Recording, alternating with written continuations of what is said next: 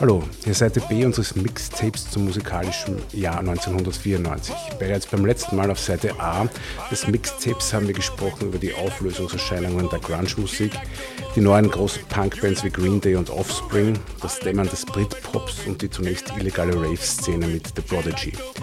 Heute geht's weiter mit Britpop, Trip-Hop, Hardcore, Slackern, großen Comebacks und großen Dramen. Three, two, one. And now to something completely different. Ähm, meine dritte Nummer ist der gute, nette Jeff Buckley, der 1994. Überschneidung. Oh, wunderbar, super. Ey, danke. Ja. Dann machen wir es in Co-Moderation vielleicht. Äh, der, der liebe, gute Jeff Buckley hat 1994 sein einziges Album namens Grace veröffentlicht. Ähm, Hintergrund ist der, dass der arme Mann äh, letztendlich relativ jung ertrunken ist. Der Jeff Buckley äh, ist der Sohn von Tim Buckley, falls da jetzt äh, musikalische Historiker anwesend sind. Ja. Tim Buckley war auch Popkünstler. Äh, und jetzt wird es bizarr. Ja. Der, der, der Vater, der Tim Buckley, starb mit 28 Jahren an einer Heroin-Morphium-Überdosis. Ja. Und sein Sohn starb dann äh, mit 30 Jahren, weil er im Fluss ertrunken ist. Allerdings so, wie man es weiß, glaube ich, äh, nicht, äh, es gibt keine Hinweise auf ähm, Drogeneinfluss oder auf Selbstmordabsichten. Na, anscheinend eine Bugwelle von einem Schiff vor dem erwischt. Genau, also der wollte eigentlich, äh, der war, glaube ich, in einer relativ guten Phase seines Lebens und hat gerade die, die zweite Platte aufgenommen und die, die wollten, glaube ich, in welcher Stadt war es? Äh, in, Memphis. In Memphis, ja. Und dort waren sie zu einer Recording-Session und, und dort war irgendwie nur Zeit zum Totschlagen und es war heiß und der wollte halt einfach dort schwimmen gehen. Und ja, also man weiß es Tragisch. nicht, aber, aber wahrscheinlich war es wirklich nur eine Bugwelle und wahrscheinlich war es wirklich nur ein Unfall. Ja? Äh, Da, davon ist auszugehen. Und die Mehr sagt, er hat währenddessen Whole Lotta Love gezwitschert. Von, von Led Zeppelin. Von ja, Led genau. Zeppelin, ja. You need cool air, baby. I'm not fooling. I'm gonna send you back to school. eh. Vielleicht nochmal zum, zum Album Grace an sich. Eigentlich ein ungewöhnliches Album. Nicht? Wir, wir haben vorhin festgestellt, wir, wir haben, wir haben im, im, im Rockbereich, drücken wir es jetzt einmal so aus, haben wir doch eher nicht äh, die, die, die, nennen wir es zweite Welle, Post-Grunge, wie auch immer. Ja? Wir, haben, wir haben eine Phase erreicht, wo Cobain war tot. Ja? Viele andere Bands haben auch schon Probleme gehabt und, und dann kam plötzlich ein talentierter junger Mann und macht eigentlich ein Album, das, das irgendwie eigentlich aus der Zeit gefallen ist weil, weil er, er, hat, er hat durchaus leicht, leicht rockige Nummern, ja. er hat grandiose Balladen und die werden wir uns dann anhören. Müsst ihr jetzt wirklich Halleluja nachher spielen? Na, freilich. Wirklich? Na, es, es geht nicht anders. Es geht nicht anders. Ich meine, wir könnten Corpus Christi Carol auch. hören, Na, na, dann machen wir jetzt wieder ein Double-Ding. Machen wir ein Double-Ding, Wir, wir können ja jetzt nicht, wir können jetzt nicht was von Jeff Buckley spielen und wir spielen das angenudelste Lied der Welt. Ich, da wage ich zu widersprechen. Ja? Das finde ich jetzt spannend. Also, ich, auch, auch aus meiner, also erstens, äh, warum Halleluja? Ja? Step 1, Leonard Cohen ist für mich der Größte. Ja? Da kommt lang nichts und dann kommt vielleicht der Deal. Ja? Aber Cohen ist großartig. Cohen hat sich ja mit dem Song unendlich geplagt. Ja? Der hat ja, ich weiß nicht, Gerüchten zufolge seitenweise Text gehabt und, und hat mit dem Song unendlich gekämpft. Und Ja, ja, angeblich 80 Strophen ich, oder ich so. persönlich finde ja, dass die Cohen-Version ja, oder überhaupt die ganze Platten, die Various Positions, ist ja ganz nah am Schlager gebaut, ja, irgendwo. So, dann gab es äh, eine großartige Version von John Cale am Piano, die ist wirklich gut, ja. Und Buckley hat was gemacht und, und das ist auch der Grund, warum ich, ich habe lange mit mir gehadert, ob, ob, wie du sagst, ob ich nicht, warum nehme ich den Song? Ja, es ist wirklich mm, sehr offensichtlich. Ja. Und er hat trotzdem was gemacht. Er, nämlich, was macht eine gute Coverversion aus? Ein Künstler nimmt einen etablierten Song und, und arbeitet den um und macht es sich zu eigen. Und ich finde, dass in Buckleys Version ja, eine, eine der besten, wenn nicht sogar noch die aller, allerbeste, sogar noch vom, vom Originalinterpret Interpret ist. Die, die ist absolut großartig. Auf jeden Fall würde ich sagen. Und, und ich finde ich find den Song in, in seiner Version unendlich, jetzt sind wir wieder dort, unendlich gut, ja. Fazit, ich persönlich, Halleluja. Ähm, also ich habe das natürlich lange am, am meisten gemocht auf der Platte, aber ich hätte mir da genommen äh, Eternal Life. Eigentlich gibt Das es keine schlechte Das Nummer auf dem Album. geiles Gitarrenriff. Ja. Ja. Und interessant, weil du vorher sagst, mit, mit, mit äh, Grunge und so weiter, das war ja, es gibt ja dann, das würde ich, ich, ich persönlich, es ist posthum ja dann noch ein Album erschienen von Jeff Buckley, das heißt dann Sketches from a Sweetheart the Drunk. Genau. Ähm, das wäre dann total in Richtung Nirvana gegangen Mhm. und ich finde das äh, eigentlich von den, von den Kompositionen her, finde ich das besser als, als, als die Grace, als die, als die erste. Also das ist schade, dass das dann nicht mehr rausgekommen ist und das, also das ist definitiv ein Künstler, der, der, der hätte allen noch, noch, noch wirklich viel Freude bereitet, glaube ich. Also das ist, das ist echt mega tragisch, ja, dass, dass der so junge, so jung gestorben ist. Ja. Ich, ich glaube auch, der hat unheimlich viel Potenzial gehabt Mhm. und, und, und ist halt leider Gottes ein, ein tragischer Held, unter Anführungszeichen, ja. Aber ähm, jetzt sind wir wieder dort, ja, der Künstler ist nicht mehr, das Werk bleibt bestehen. Ja. Wir freuen uns und sagen Danke, lieber Jeff, ja, für das großartige Album. Durch seine Songs hat er das Eternal Life Definitiv, erreicht. definitiv. Doppelpack, Jeff. Gut.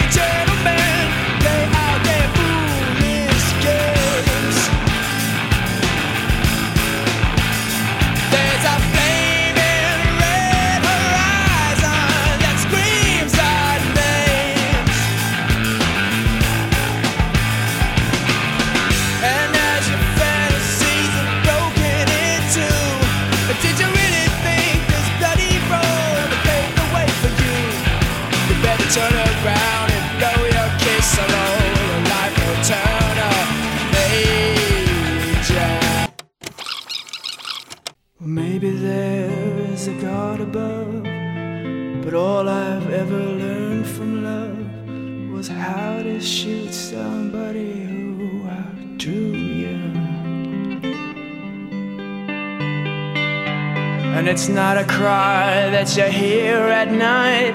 It's not somebody who's seen the light. It's a cold and it's a broken hallelujah. Hallelujah.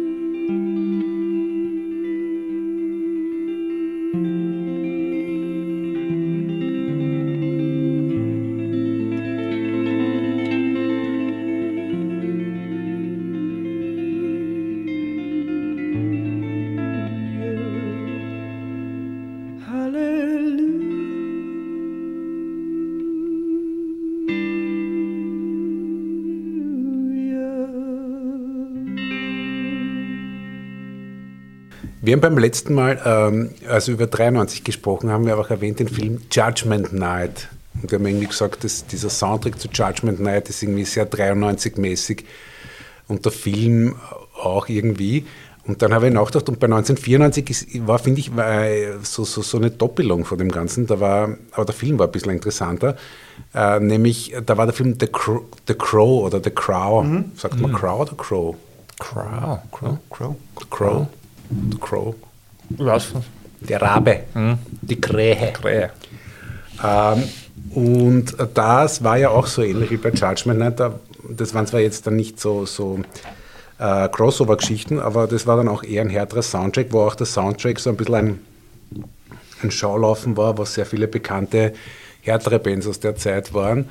Und The Crow ist ja dieser Film, äh, also jemand, der ihn nicht kennt, der ist schon auch sehr, das ist sehr stark diese 90er-Ästhetik. Also mit ein bisschen einem Gothic-Einschlag. Äh, äh, es ist ein, ein, ein, ein Märchen, also es ist ein Actionfilm, wo einer umgebracht wird und dann von den Toten wieder aufersteht, um, um, um, um sich zu rächen an seinen Mördern und den Mördern seiner Frau. Äh, und äh, der wird gespielt von Brandon Lee, Sohn von Bruce. Bruce Lee.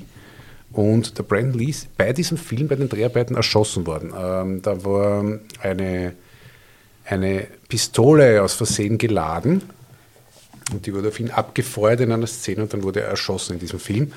Äh, und äh, der Film ist jetzt gar nicht so schlecht. Also er hat schon ein bisschen Patina, er hat man jetzt als Vorbereitung angesehen und, und äh, hat schon irgendwie was.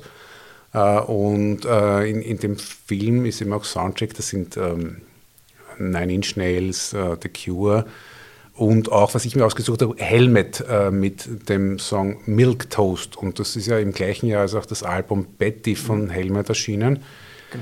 Ich würde jetzt gar nicht sagen, dass das das beste Helmet-Album ist. Also das davor war, finde ich, noch besser. Aber Betty war schon auch sehr gut und, und, und äh, war schon irgendwie eine sehr zentrale Band dieses Jahres. Interessanterweise sagt man bei Helmet immer, es ist mathematischer Metal. Helmet waren sehr exakt. Nein, die waren sehr exakt.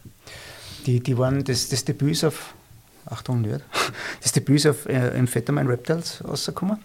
Und, und dann kam natürlich, der, der Meilenstein war in der Meantime. Und, und unser geschätzter Sengsti ja, hat mit seiner Band vielleicht schon alles seinerzeit in, in, in, in glaub, Pinguin in Wiener Neustadt, der hat eine, eine Helmet-Cover-Version losgelassen. Du weißt nicht, ich war der Schlagzeuger dieser Band. Echt? Das, nein, das weiß ich nicht mehr. mehr. Ja. Wie, cool, wie lustig. Ja. Ja. Wie lustig. Aber es, es, es, ihr habt euch bemüht, ja? Ja, es war. Es Weil, war nein, das war nicht böse, weil, weil das sucht ja blöd an. Die sind sehr exakt. Ja, ich wobei. nicht, dass das so einfach zum Spielen ist. Es ist gar nicht so schwer zum Spielen. Also, äh, also heute könnte ich es ganz gut spielen, damals habe ich so zum Mittelgut gespielt. Äh, also es gibt viel schwierigere Helmet-Nummern zum, zum, zum Spielen. Äh, andererseits, ich weiß jetzt nicht, warum alle das bei Helmet so hervorgehoben haben, weil jede Metalband ist, ist sehr exakt und kann gut spielen. Ne? Aber irgendwie, ich glaube, ich glaub, das war ein Studierer, Ah, der okay. Page Hamilton von erklärt, Helmet. Ja. Und, hat ähm, eine Jazzgitarre studiert. genau, der Jazzgitarre studiert. Und War ja auch Tourgitarrist von David Bowie, soviel ich weiß. Ne? Gitarrist von David Bowie, genau. Und war immer irgendwie so The Thinking Man's Metal Band, Helmet. Ich habe zwei Helmet-T-Shirts daheim. Wie sagt man so schön, Helmets sind gefahren. Ja? Die, die, die waren wirklich gut, ja? die, waren, die waren am Punkt. Ja? Die haben gerifft, das waren Riffmonster, ja, und das hat passt. Da war kein Ton zu viel, ja? was mich für einen gelernten Jazzgitarristen ja eigentlich spannend finde. Ja?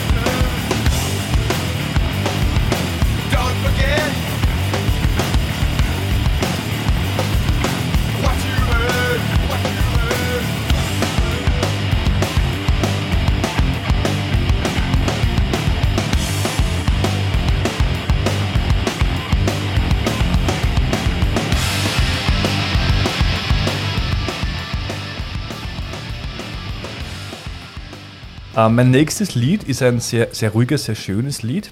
Und zwar ist das von Tom Petty. Das Lied Wildflowers von der Platte Wildflowers. Eine, eine interessante Platte, vor allem deswegen, weil sie auch wieder ganz anders ist als das, was davor war. Wir haben von 1989 das Album Full Moon Fever und von 1991 das Album Into the Great Wide Open. Beide Megaseller und produziert von einem gewissen Jeff Lynne. Der war Songschreiber und Sänger der Band Electric Light Orchestra in den 70ern und 80ern. Sehr erfolgreich.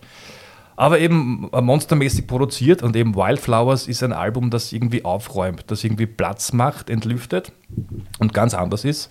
Produziert von Rick Rubin und ich finde das wirklich von, von, von der ersten Nummer bis zur letzten durchgehend super, super, super. Gibt es eben auch einen Film, äh, weiß nicht genau wie der heißt, ich glaube The Making of Wild oder nur Wildflowers. Sollte man sich auf alle Fälle anschauen. Und ähm, ist interessant, weil das so ein, ein, Bruch war im Leben vom, vom Tom Petty, weil es irgendwie kurz davor war, dieser Streit mit seinem Schlagzeuger der Band, eben seiner Band, den Heartbreakers. Ich glaube, dann war Scheidung und so weiter, also persönliche Krise. Wie das dann zu was führen kann, was vollkommen anders ist als das, was davor war. Also, dass das gleich eine künstlerische Folge nach sich zieht, wenn man sich persönlich verändert. Und das, das finde ich, hört man dem Album irgendwie an. Also, man hat echt das Gefühl, da sitzt er mit seinen besten Haverern im Studio und, und macht jetzt nur das, was er eigentlich will. So, so wirkt die Platte auf mich. Ich, ich glaube tatsächlich, dass Künstler mitunter Krisen gut verarbeiten können, im, im künstlerischen Sinne. Ja. Man es einmal so aus. Oder man hat ein Ventil, das vielleicht andere nicht in dem Moment so haben. Ne? Lieblingsalbum äh, Fleetwood Mac Rumors. Ah, genau. Das ist eigentlich ein großartiger Popschirm, ja. Mhm. Aber eigentlich, wenn man den Hintergrund kennt, ja. Ja. und wenn man dann die Texte durchlässt, bleibt ja ein bisschen der Genuss im Hals stecken. Ja. Aber es ist trotzdem gut, ja. Und, und deshalb glaube ich, ganz ehrlich, Da geht es ja auch nur um Krisen. Ne? Oder- ja, natürlich, ja. Und, und, und ich glaube tatsächlich, dass, dass, dass ein Künstler ja, aus der Krise schöpfen kann. Mhm. Dass das natürlich für einen persönlich äh, eine schwierige Zeit ist, brauchen wir jetzt nicht diskutieren. klar, ja, nur ja. nur er, er, er bringt mitunter etwas in die Welt, wo, wo wir Freude daran haben. Mhm.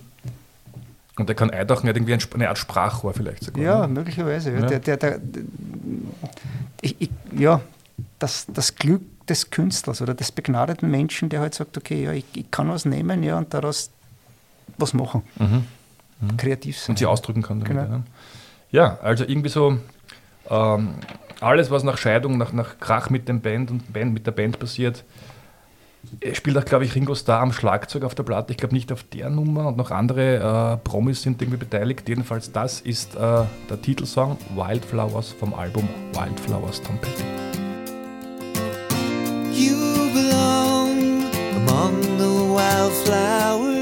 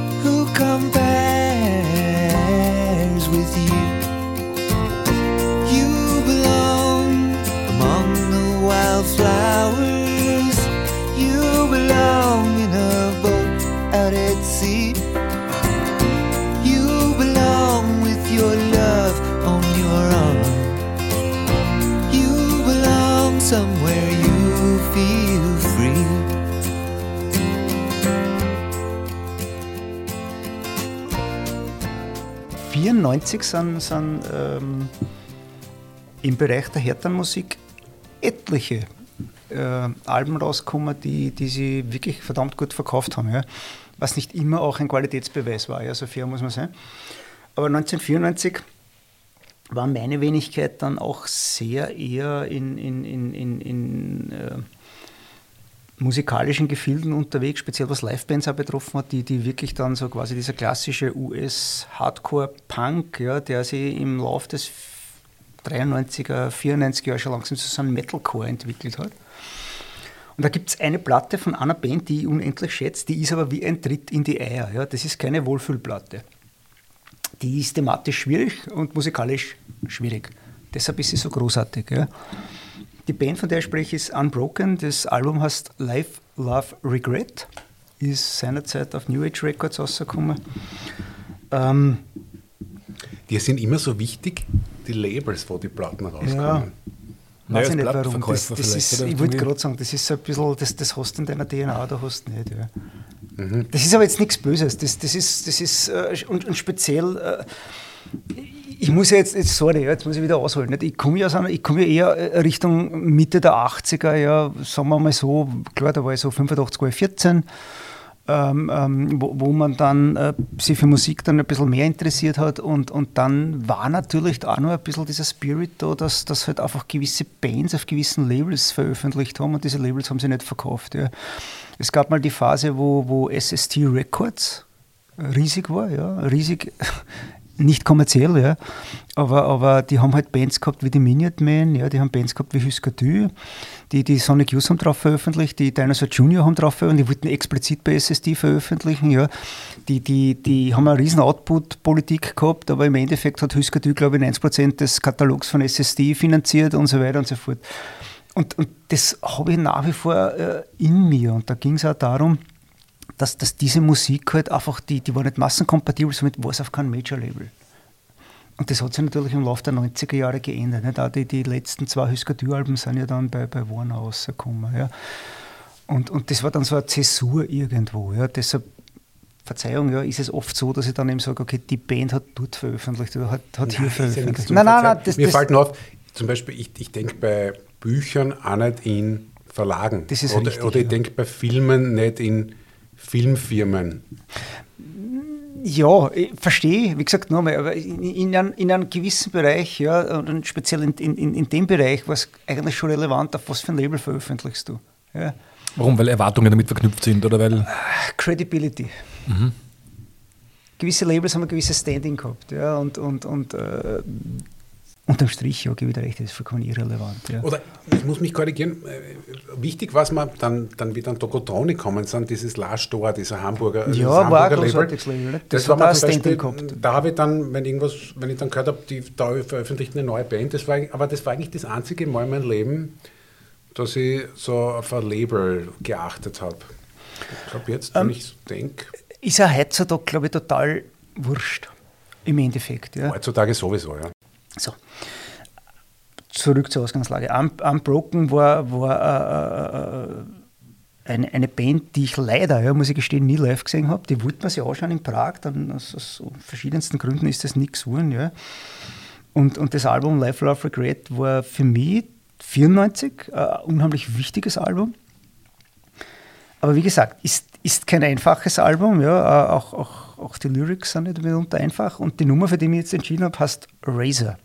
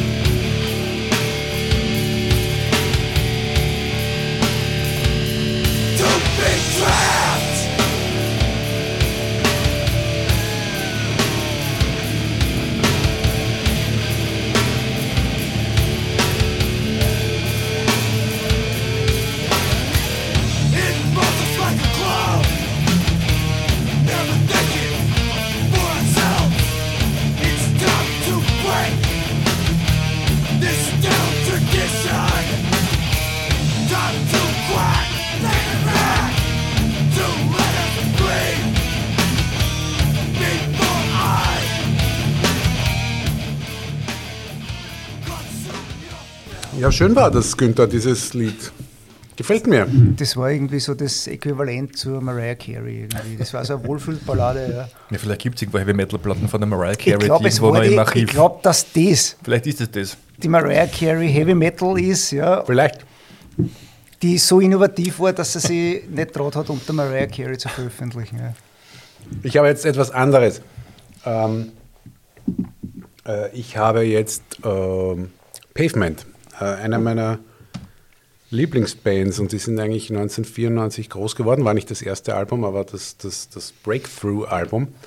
Das heißt Crooked Train, Crooked Train. Ich glaube, da hatten wir eine Überschneidung, Lukas. Ja, gell? ich hatte äh, Gold Sounds.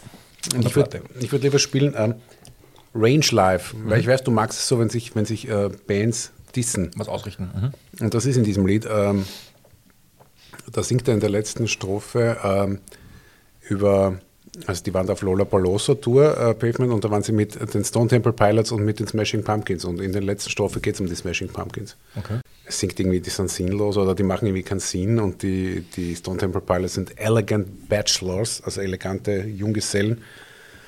Und da war der Billy Corgan von Smashing Pumpkins auch sehr beleidigt, dass er da genannt wurde. Und er kann es eigentlich bis heute nicht verwinden. Echt, wahr? Ja, er spricht das manchmal jetzt noch, 30 Jahre später, in, in Interviews an, dass das damals irgendwie so ungerecht war. Das wäre komisch, weil normalerweise muss man das irgendwann einmal muss man drüber stehen, ne? Ja, hat er nicht. Eigenartig. Ich glaube, der Korgan ist sehr nachtragend. Ein bisschen zeigt es auch dieses Pavement, dass, dass da so die, die Teenie-Musik, die Teenage-Angst, Grunge-Musik dann abgelöst wurde von so, so ein bisschen Indie, also so cool Indie, so 20-somethings, äh, College-Background. Ähm, Kann man Slacker zu denen sagen? ja, genau, Slacker. ist Ja, schon, ja, gell? ja. das ist Slacker. Das war doch der Steven Malkmus. Malkmus? Steven Malkmus, Malkmus, ja. Ja. Ja, Der nölt halt ein bisschen sehr. Ja, ich habe mir das nämlich gedacht, ich hätte das äh, bei meinem Lied das irgendwie äh, der- der- gesagt, der, der hat immer so eine Art Midlife-Crisis mit 22. Ja. ja. Was, was ja okay War ist. damals schon Das ist alter eine- Mann. Man, Also- man, man kann ja irgendwie nachdenken über das Leben und so weiter und, und die Krise irgendwie imitieren, um sich da. Äh, er hat schon immer so eine Art von Krise, durchgehend eigentlich. Ne? Ja, das sagen wir so, er war schon für das, dass er damals noch sehr jung war, schon sehr zynisch. Mhm. Ja. Das ist halt auch nicht so ideal an diesem ganzen Slackertum, dass man sagt, ich stehe mal drüber und eigentlich ist mir alles wurscht und so weiter. Auch nicht äh, irgendwie so eine, eine Foundation für ein für immer gelingendes Leben. Aber natürlich kann man es sich damit gut einrichten, wenn man, wenn Ja, man so in die, in die 20er Jahre ist, dass man Die sagt, ich stehe Slacker sind drüber. auch eher diejenigen, die sich eben hinter diesem Zynismus versteckt haben, ja, weil sie in Wirklichkeit ganz sensible Wesen sind und, und dann quasi, je obskurer, dass sie irgendwas gehabt haben, desto besser war es. Ja. Okay. Range Life mit dem Nennen oder mit dem Diesen der Smashing Pumpkins und der Stone Temple Pilots.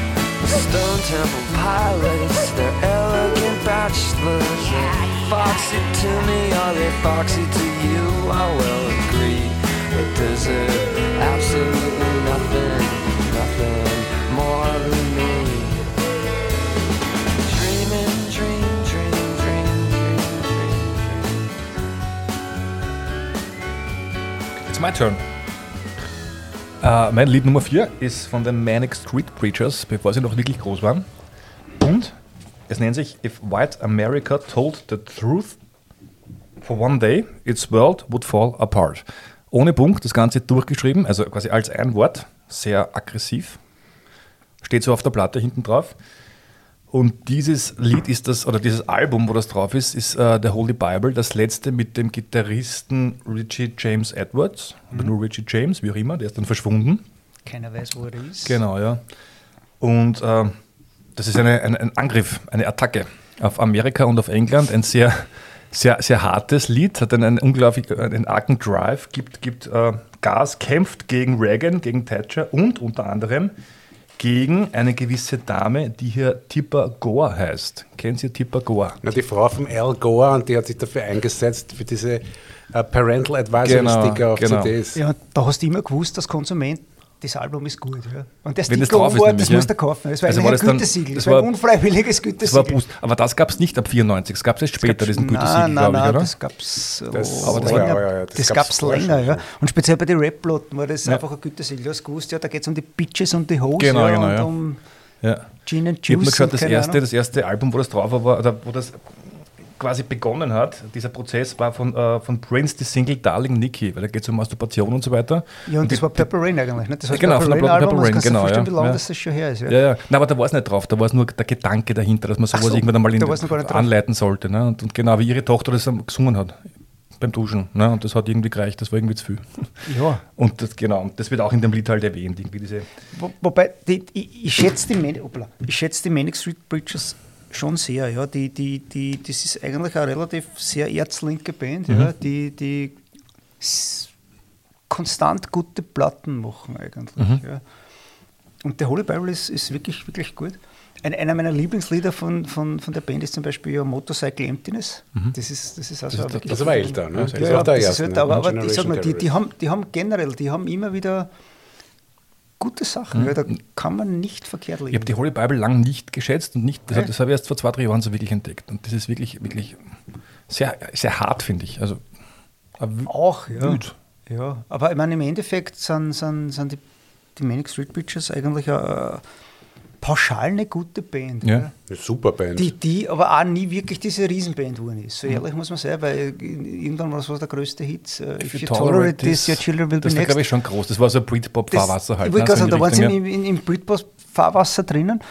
Aber es ist eigentlich eine gute Band, ja. Und, und man, man könnte eigentlich, die Wahrheit ist, im, im Gesamtkatalog blind den Finger irgendwo hinpoppen Mhm. und da wird es nicht wirklich großartig an, an, an Plätzchen ausfinden. Ja, sie laborieren an dem Weggang von dem Richie. Ne? Mhm. Das, das hat natürlich das Bandgefüge schon ziemlich, ziemlich äh, ähm, Es war dann eine Zeit lang ein, bisschen mehr so in die Schlager-Pop-Richtung. Ne? Da hast du immer so, so Platten, dann später war das dann so, das ist die ABBA-Platte und das ist dann so ein bisschen halt natürlich, nur jetzt von der Tendenz ich, her. Ne? Ich denke ja generell, ja, ich mein, das, das Dilemma einer Band ist, wenn du, wenn du jahrzehntelang Musik machst, ja, irgendwann, du, du kannst nicht an einer Formel festhalten. Das, das macht für mich jetzt eigentlich als Konsument wenig Sinn. Da, da dürfen schon ein paar Ups and Downs auch sein, ja. aber im Endeffekt liefern die immer eine gewisse Qualität da. Die diesmal gut, mal weniger gut und manchmal ist es total großartig. Ja. Aber äh, ist, ist eine Band, die tut keinen weh. Ja. Das ist jetzt blöd, was ich sage, aber, aber das, das ist eine gute Band, ja. Die, die hat was zum Sagen. Ach, tut kein weh, pass auf. Die Am tun schon weh. Die tun schon weh, pass auf. Also am, Schluss, am Schluss singt er nämlich Fuck the Brady Bill. Ne? Und Brady Bill, das war eine, ein, ein Gesetz sozusagen äh, für, die, für, für eine Verschärfung des Waffengesetzes in Amerika, dass man fünf Tage warten muss, bis man die Ja. bestellte Waffe bekommen kann. Und er sagt, der Sänger, der James Dean Bradfield, Fuck the Brady Bill, weil er der Meinung ist, sozusagen die Menschen, die Unterdrückten, müssen sofort an Waffen kommen, um sich zu wehren gegen die sozusagen Unterdrücker. Nein, Ja. okay. Gut so. Spezifiziere ich das Ganze musikalisch, tun sie keinen weh. Ja. Ja. Äh, äh, aber Ja, lyrisch, lyrisch haben die ne? was drauf. Na, absolut, ja. Naja, die haben halt immer, das waren alles Manifeste. Ne? Die haben es wirklich halt. Meine, Das, das Coole an der Nummer ist ja, auch, dass es irgendwie so von der Musik her klingt wie ein Marsch. Also so, Ja. am liebsten wirst du stehen und wirst salutieren. Ne? Und natürlich ist es gegen Amerika und auch gegen England. Also das ist ein Rundumschlag. Ne? Aber es ist eigentlich eine Hymne. Ne?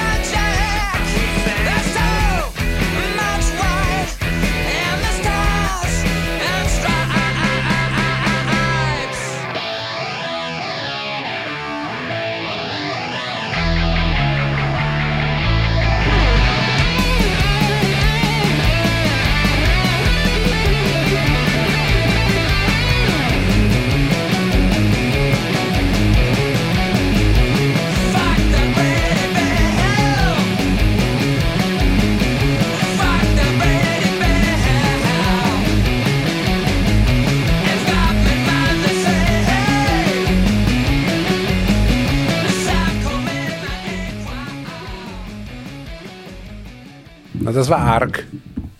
Naja. Musikalisch. Ja. Naja. So, le äh, letzte Runde. Das Problem der letzten Runden ist, ich hätte zwar grundsätzlich was aufgeschrieben, ich bin mir jetzt nicht sicher, weil, weil ich draufgekommen bin, es sind so viele Dinge unter Anführungszeichen noch nicht gesagt. Ja. Vielleicht können wir fünf Minuten Name-Dropping machen. Also Lieder, die, die, die ist jetzt. Der, äh, äh, der Nerd in mir sagt, es fehlen relevante Alben ja, bis jetzt. Ja. Okay. Ja, Äh, gut. def definitiv relevante Alben. Und da geht es jetzt gar nicht, dass ich die jetzt großartig finden muss, aber die, die, die müsste man theoretisch äh, haben. Blur, Parklife. Wäre wär zum Beispiel so ein Album. Ja, Ja, ich das- habe ich mir überlegt, äh, To the End wollte ich nehmen, diese ja, Ballade. also generell Blur, ja, also 94 ging es ja dann los, das große Britpop-Duell, ja. Das große war erst 95, ne? Ja, aber es ging schon los. Nicht? Also da, da, da ne, Blur 93 haben wir auch schon, Modern Life is Rubbish. Ja, dann Parklife natürlich, das, das ganz große Album, wenn man das so sagen soll. Nicht? Ähm, es gab aber auch eine äh, äh, Pulp, die ewig gebraucht haben, um dorthin zu kommen. Ja, Pulp war, war mit, mit His and Hers. Ja. Das, Do you remember the first zum time? Beispiel, ja. Suede. Wäre auch noch so eine Band, die da mal jetzt spontan einfallen würde, ja. Dogmans da, Aber so Britpop, ne? Britpop, also das, das, das Thema Britpop, ja. Ähm, was, was auch noch ein Album ist, das wahrscheinlich uns allen gefällt, war im American Recordings, Johnny Cash. Das ist ein, Me ist Beast in. Me ist eine schöne Nummer. The Beast in Me ist von seinem Schwiegersohn ja, geschrieben worden. Ja, und das passt wie Faust aufs Auge für den Herrn Cash. the beast in me is caged by frail and fragile bars. Das, das Interessante ist, dass eigentlich ein, Cash wirklich Solo-Solo-Album ist. Ne? Der, der, der, der doch etwas ältere Herr sitzt da ja, und, und spielt und, zupft seine Wandergitarre und, und, und mit seiner. Aber es war die erste von diesen vier die erste, äh, ja, genau. Platten, die alle Genau. gleich irgendwie äh, ähnlich sind, kann man sagen. Ja, die erste, nicht? dann das zweite war ja dann eben die, die Kooperation mit, mit ähm, Rick Rubin. Ja, nicht nur Rick Rubin. Rick Rubin ist war da eh schon Alle dabei. vier sind Nein, mit, Rubin, mit ne? Tom Petty, Entschuldigung, Mhm, genau, ja. Tom Petty, ja. Dann kam natürlich American 3, das war natürlich der, der Meilenstein. Ne? The Das Man war das Comes mit, Around. mit und Comes so Around, weiter. hört, genau, Ja. genau. 4, 5 und so weiter und so fort. Dazwischen gab es noch die Anne Östbox und, und so weiter genau. und so fort. Aber, aber ähm, das war halt eben, wie soll ich sagen, ich, lange Rede, kurzer Sinn, das war für mich der Beginn des Alterswerks von Johnny Cash. Also was wirklich sagt, da, da hinterlässt jemand wirklich ein großes Werk. Äh, Von dem her gesehen. Ähm, Beastie Boys, Ill Communication. Da muss ich eine Geschichte erzählen. Bitte, tu das. Äh, ich wollte mir die kaufen mit einem, also ich wollte mir die kaufen eigentlich und war beim Libro und dann habe ich es mir gemeinsam mit einem Freund gekauft. Gemeinsam hatten wir genug Geld und dann hat es eine Woche der besessen und eine Woche der besessen. Das ist CD-Sharing. Oldschool. Er hat es noch immer, also Puh. Na, aber war, war, ich meine, ganz ehrlich, war ein großes Album, ja, das, das, das war wirklich gut, ja. Und, und ähm, natürlich der große Hit Sabotage, ja, keine Frage, aber, aber das Album an sich war wirklich gut und, und hat, hat die Beastie Boys sicher in eine andere Dimension geschossen, unter Anführungszeichen. Weil das ja irgendwie Hip-Hop war mit Band, oder? Weil das ja quasi Band eingespielt mit, war. Das ja, war nicht, jetzt nur, sondern irgendein generell. Ja, ich meine, das, das, die, die, die Beastie Boys haben, haben das, das zweite Album, Paul's Boutique, war ja auch schon irgendwie äh, anders als, als das Debüt. Klar, das Debüt war halt äh, Party. Mhm. Ziemlich aufs Auge, ja. Gehen wir direkt. Das war ein ja. bisschen jazziger fast schon. Ja, ja. Und, und, und, und das ist eh schon mit dem zweiten Album losgegangen. Aber, aber halt Ill Communication war halt schon 94 ein, ein großes, großes Album. Ja. Von dem her gesehen. Ähm, ähm, vielleicht für die Konnoisseure, ja, äh, Mark Lanigan, Whiskey for the Holy Ghost. Last but not least, der gute Henry Rollins hat mit der Rollins Band Wait ausgebracht und da gibt es ja auch äh, dieses legendäre Video und den legendären Song Liar. Habe ich auch kurz überlegt. Ja. Und jetzt weiß ich nicht, was, sorry, ja, ich habe ich hab jetzt zwei potenzielle letzte Nummern. Ja. Die eine ist Doggy Dog mit No Fronts. Kennen Sie die Bands Doggy Dog? mit denen haben wir mal gespielt. Wir mal Doggy Dog Dann In Oberösterreich in einem Bierzelt. Das war eigentlich 94 die Partyplatte schlecht in Wirklichkeit. Ja. Irgendwo, das war so die Querschnittmenge aus Skateboarden, Surfen, Hardcore, Rap, Spaß, alles. Who's the King? Who's the King ist auch cool, ja. Die Alternative wäre Portishead. Doggy Dog natürlich. Ne? Nehmen wir Doggy Dog. Ja. Ich hätte noch Flons ausgesucht, ja, aber Who's the King geht auch. Ach, ja. nein, wir nehmen das. Also, Nein, es ist ich- eigentlich ich- wurscht. Die Wahrheit ist, die Platte ist super. Ja. Ich habe den zweifache Ausführung da, ich weiß nicht warum. Ja. Einmal die Originalversion und dann ist irgendwie so eine grüne Version, so eine Remix-Version rausgekommen. Ich weiß bis heute nicht, was da der Unterschied ist. Also ich, fühle mich haben, die, haben die ein größeres Oeuvre? Nein, Oder war, war das also wirklich ja, die Platten? Weil nein. ich damals gewundert, das war 2007, 2008, keine Ahnung, dass die überhaupt noch touren. Die das Wahrheit ist, mir kommt ja vor, die sind mit einer Platten seit 30 Jahren auf Tour. Ah, Ja, aber mhm. die haben schon immer wieder noch Platten rausgebracht. Aber die, komischerweise, das war für mich so eine Band, die, die habe ich live gesehen, ich Mhm. bitte mal ein, zwei Mal oder so. Und das war immer leibend, ja, das war immer fun, ja. Und ich finde, das war für mich auch so ein 94er-Moment, dieses, dieses Durcheinander. Durchmischen von allen, ja. Und die ist gar nicht einmal schlecht alt geworden, die Platten. Bitte spielen wir das jetzt. Das, ist nämlich, das bringt mich in 1994 zurück, weil da immer so eine Tröte war. Das Sachsel, ja klar, der hat eine, eine gesaxelt. Ja. So, bitte, unbedingt jetzt. Ich brauche es.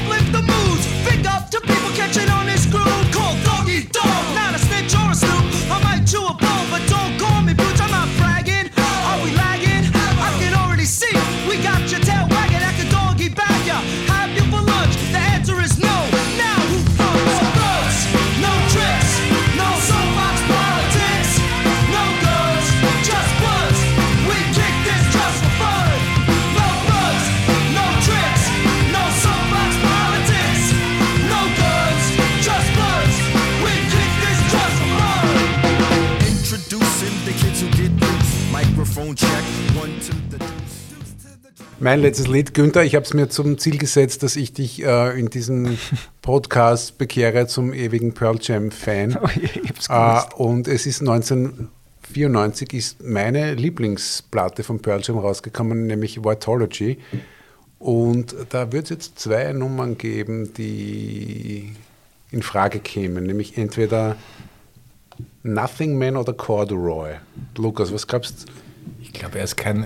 Ich glaube, er braucht das zweite jetzt. Corduroy. Ich, tät eigentlich Aber gern er mag so gern die Balladen. ich, ich würde eigentlich gern die Vitology komplett jetzt hören, ja, total, ja, und das auf Endlosschleife, ja, die nächsten sieben Tage und Aber du hast ja gesagt, du magst ganz harte Sachen und softe Sachen. der Melancholiker in mir steht schon auf eine gute Ballade, ja. Ich glaube, ich jetzt Nothing Man. Das ist nämlich echtes 1994er Feeling. Ich weiß noch, die Platte ist rausgekommen, ich habe es gehört und habe mir gedacht, gut gemacht, gut ausgesucht, diese Band. Ja, wir spielen jetzt äh, für, für Günther total, Nothing Man. total lieb von euch, ja. Bussi. once divided, nothing left to subtract. Some words when spoken can't be Walks on his own with thoughts he can't help thinking futures above. But in the past, he's slow and sinking. Caught a bolt of lightning.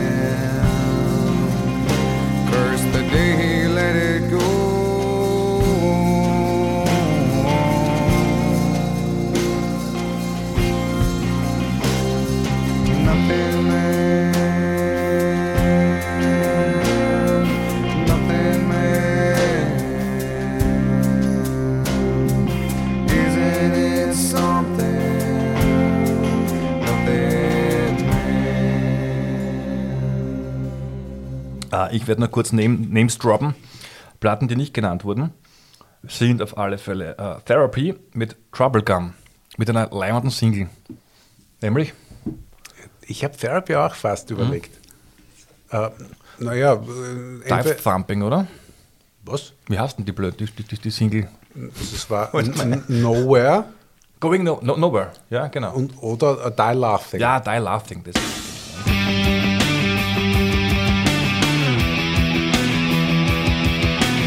was wir gar nicht besprochen haben, ist Trip Hop. Das war ja 94 noch oder, sag ja, oder schon, ich Portishead. weiß es nicht Ja, ja, genau. natürlich. Portishead, genau, ja. Hast du Ging- schon erwähnt? Ja. Ging vorher ja schon los mit Massive Attack. Ja. Mhm. Und vielleicht, vielleicht, ja, können wir sie trotzdem auf eine sechste Nummer einigen. Ja, Mhm. Und, und Trip Hop ist, ja, ich wäre dafür. das war da die, die, die Dummy, war das, oder? Das war die, Die Dame, Dummy, ja. genau, ja.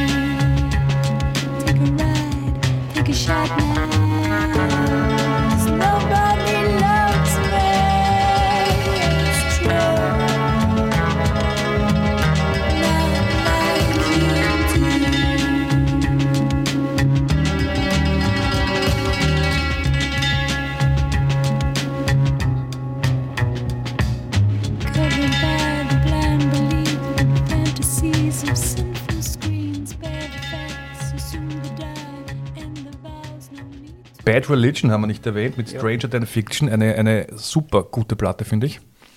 Einspruch, alle, die vorher rausgekommen sind, waren besser, obwohl sie eh alle gleich auch haben. Ein Spruch für jeden ist die Bad Religion Platten die beste, die er als erster hört. absolut richtig. Wo er es entdeckt, ja. Also meine war die, äh, scheiße, nicht die Against the Grain danach, das war die No Control.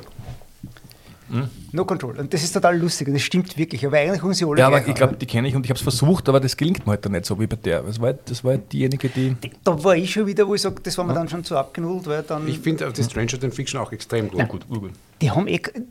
Einigen wir uns drauf, die ist eh gut. Aber Es geht um die Zeitpunkt Das war nicht es erste. Ist, ja, das war ja. nicht mein erster, ja. Das war mein, keine Ahnung, die Was das ich noch erwähnen möchte, ist, weil ich die auch eigentlich leibend finde und eigentlich das ist die, die Verinnerlichung des Slackertums, ist die Platte Mellow Gold von Bag. Logisch. Also mit, mit Loser, das ist halt der Hit, finde ich fast die schwächste Nummer drauf. Da sind echt äh, Ja. abstruse Nummern drauf, die ich gut finde. Trotzdem habe ich es mir nicht ausgesucht. Als äh, fünfte Nummer, als fünfte Nummer möchte ich nominieren ein Lied, das jeder von euch kennt. Live Forever von Oasis. Äh, vom Debüt. Merci, ja. Hast du auch gehabt? Naja, Ja, muss man fast. 94 nicht Oasis. Eh, man geht eh muss kein Oasis-Fan sein, das ist mir jetzt ganz wichtig. Aber Ja. geht halt auch nicht. Ja. An der Platte kannst du nicht vorbeigehen. Kannst nicht. Darum habe ich mir vorher so, so beim Thema Britpop so ein bisschen um den heißen Brei herumgeschlagen. Mhm. Aber nein, klar. Also ein, ein Lied, wo man das, das Hirn irgendwie ausschalten kann und wo man halt, ist auch eine Hymne, ne? wo man halt versucht, die Zeit zu konservieren und das halt für, für immer so fortzuführen. Dass man halt, schöner Gedanke, ne? Immer leben. Das ist halt textlich die Ewigkeit und auch von den Akkorden her und von der Melodie her immer noch. Also das geht immer rein. Live forever. Maybe I don't really wanna know how your garden grows. Cause I just wanna fly. Lately, did you ever feel the pain in the morning rain as it soaks you to the bone? Or maybe I just wanna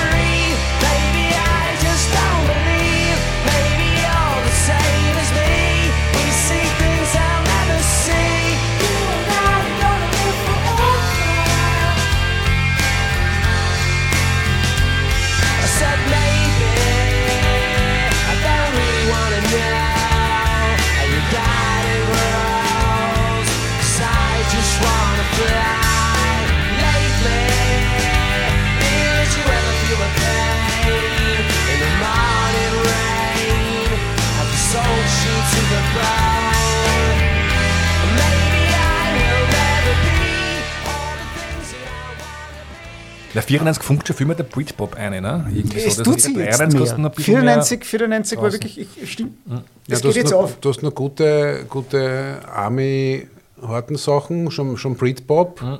Grunge ist mehr tot. Ja, Also es tut sich, es tut sich unheimlich viel. Das, die Wahrheit ist, das, das kannst du in, in, in keinem Format abbilden. Das geht nicht. Das ist too much einfach, was jetzt passiert.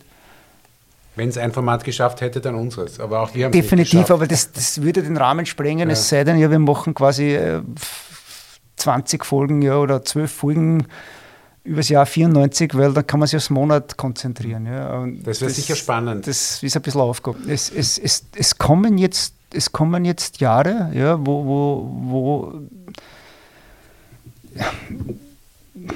nimm, nimm, nimm diese ganzen Big Beats-Geschichten wie die Prodigy, die gingen ja auch jetzt dann weiter. Ja. Das, das hört ja nicht auf, das geht weiter. Da gibt es ja nicht nur die Prodigy, da gibt es die Chemical Brothers, da gibt es, weiß ich nicht, das geht weiter bis in die 2000er Jahre. Ja. Da tut sich unheimlich viel. Fatboy Slim ist dann auf einmal auch wieder da. Der war ja schon mal da mit den House Martins und so weiter und so fort, mit Beats International. Also es, es, tut, sich, es tut sich viel. Und die was ich versuche, ist in diesen fünf Dingen irgendwo so eine Schnittmenge zum, zum Außerkriegen, unter der Berücksichtigung, dass ich dann gern was Obskures auch noch reinhaue.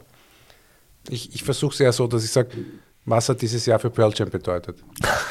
Das ist der absolut einzig vernünftige Ansatz. Weil das, man müsste eigentlich Laughing Mixtapes, ja, das Thema ist Taubenfüttern im Park unter der Berücksichtigung, was tät der Eddie Vedder tun? Ja, what, Oder Bruce Springsteen, what wenn wir would ganz, ganz Eddie tolerant tun? Ja. Das, das vollkommen logisch. Ja. Meine, alles andere ist Kindergeburtstag. Ja. Eben. Na gut, äh, dann danke. Bis zum nächsten Mal. Bye, bye.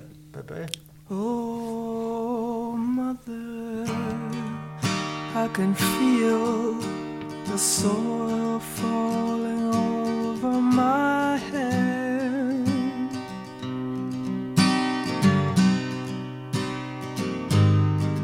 And as I climb into an empty bed, oh well, enough said.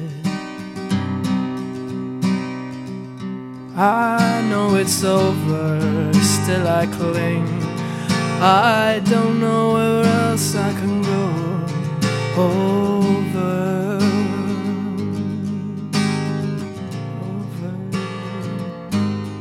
Oh, mother, I can feel the soil falling over my head.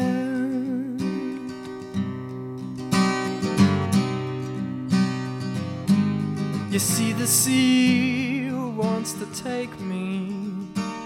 The knife wants to slit me. Do you think you can help me?